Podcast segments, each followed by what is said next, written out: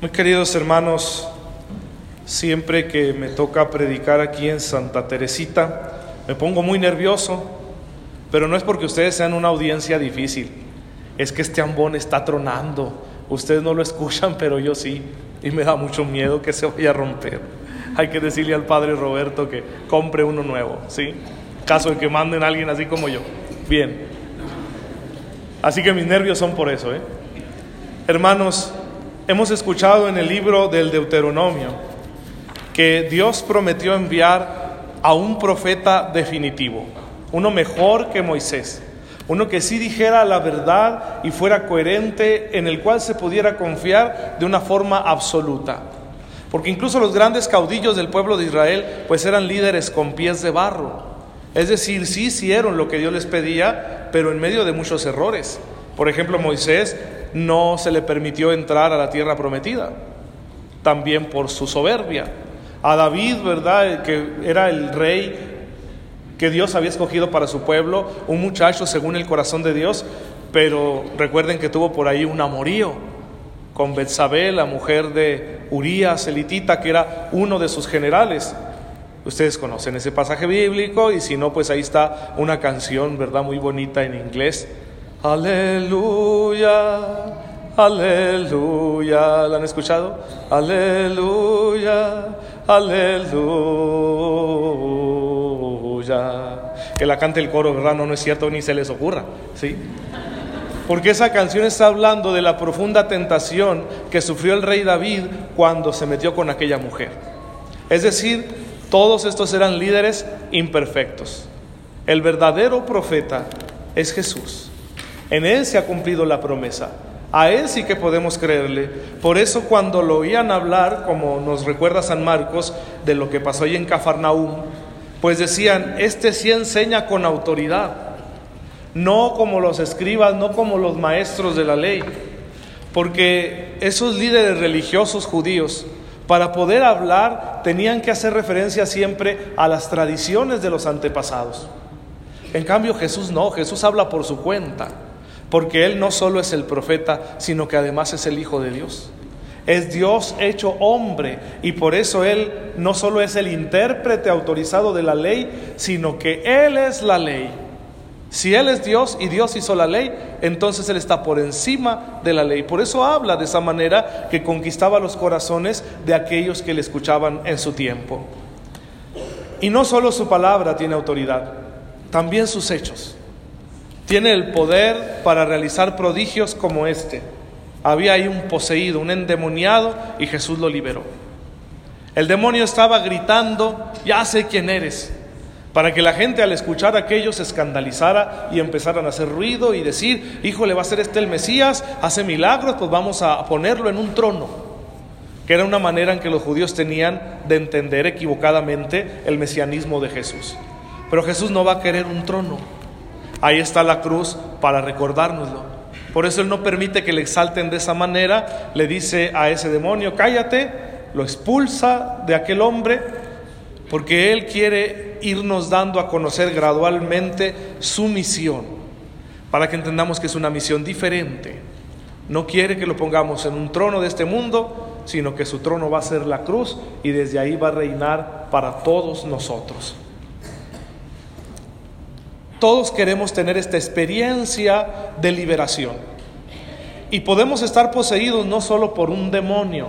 Sí, las acechanzas del diablo son reales. Yo le tengo más miedo a la tentación que a la posesión. Porque en la tentación está mi libertad implicada. Si yo caigo en tentación, si yo me dejo llevar por la tentación, libremente estoy cooperando con el mal. Y eso sí que me aleja de Dios. Si otro, un demonio, viene y a fuerzas me obliga a hacer lo que yo no quiero, ¿yo qué culpa tengo? ¿Sí me estoy explicando?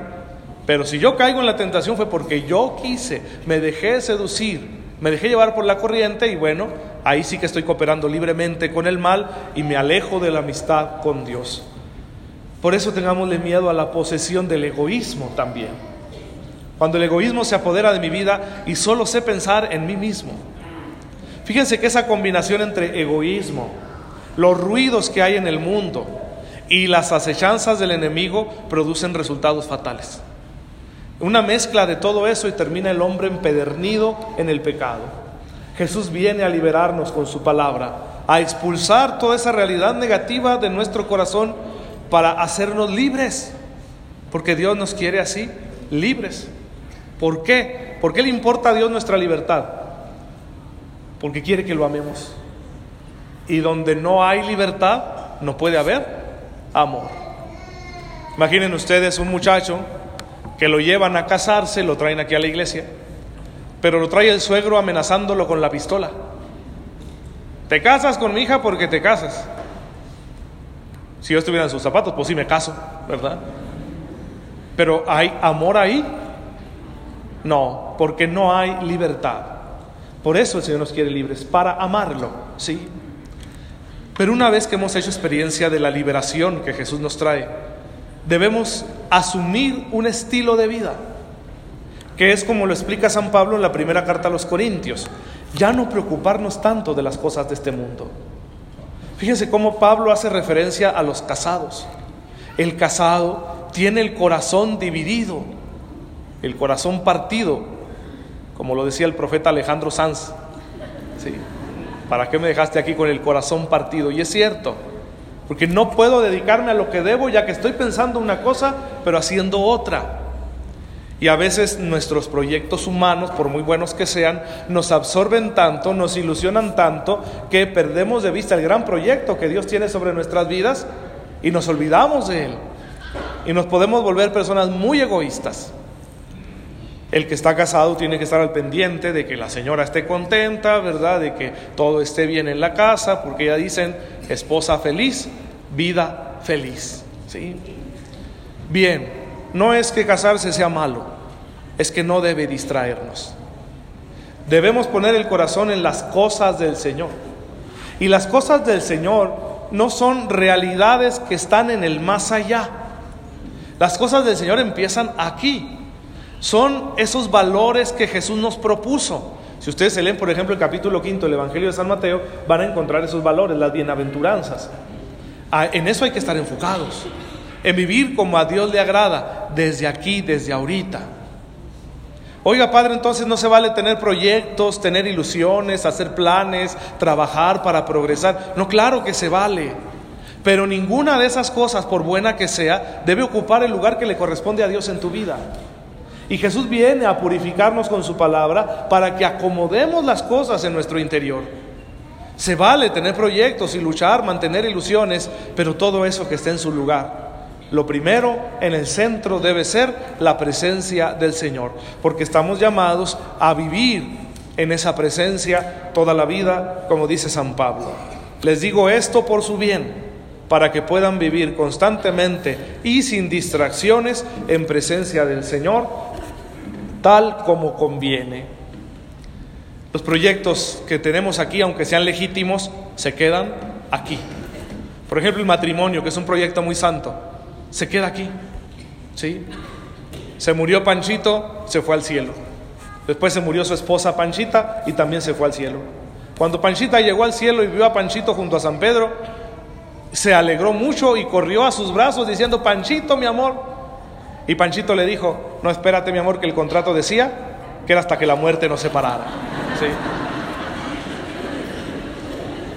Si es cierto, si es cierto, si incluso algo tan santo es para este mundo, pero para la eternidad es el amor de Dios. Por eso ese debe estar en el centro. Si ese matrimonio no está sirviendo para el amor de Dios, si ese trabajo que tienes, ese proyecto que estás realizando, por muy bueno que sea, no te está sirviendo para mantener el amor de Dios, entonces te está estorbando, te está convirtiendo en un obstáculo y hay que retirarlo. ¿Cómo? Pues el Salmo 94 nos invitaba a abrir nuestros oídos al Señor, que no seamos sordos a tu voz. ¿A qué hemos venido? Yo le pregunto a veces a la gente, ¿a qué viene usted? Y me dicen bien bonitos, a escuchar la palabra de Dios. ¿Estás escuchando realmente? ¿Estás escuchando lo que Dios te dice? Lo que Dios te está pidiendo? Lo que Dios quiere de ti hoy? Abre los oídos de la fe para que esa palabra te lastime y te haga ver que en muchas cosas de tu vida sigues atrapado por el egoísmo. Estás poseído. Y si estás poseído, estás paralizado. No puedes hacer todo el bien que deberías hacer. Entonces cuando yo escucho la palabra de Dios y me dejo sacudir por ella, es para darme cuenta, ya caray, en esta parte de mi vida estoy siendo muy egoísta. Tengo que hacer un cambio. Luego viene otra pregunta, ¿y cómo? Si yo soy débil, yo soy pecador, ¿cómo puedo cambiarme a mí mismo? ¿Cómo puedo mejorarme a mí mismo? La gente dice, querer es poder, Padre. ¿Y quién me va a dar la voluntad si no tengo? A veces me han preguntado, Padre, ¿usted quiere portarse bien? Les tengo que ser sincero, no. A veces no quiero. ¿Quién me va a dar la voluntad para cambiar? Nosotros creemos en la gracia de Dios. Y es lo que vamos a recibir hoy, lo que estamos recibiendo ya en esta Eucaristía. Porque ese profeta definitivo, el gran liberador, el Hijo de Dios, Jesucristo nuestro Señor, el que dio la vida por nosotros en la cruz, está aquí. Y se acerca a nosotros de una forma muy especial en la Eucaristía, para que al recibirlo en comunión, yo reciba toda la gracia y con esa gracia nazca en mí la voluntad de poder abrir mi vida al Señor. Nazca en mí la voluntad de transformarme a mí mismo, no por soberbia, sino para servir mejor y un día poder ir al cielo. Amén. Les invito hermanos que nos pongamos de pie para que confesemos.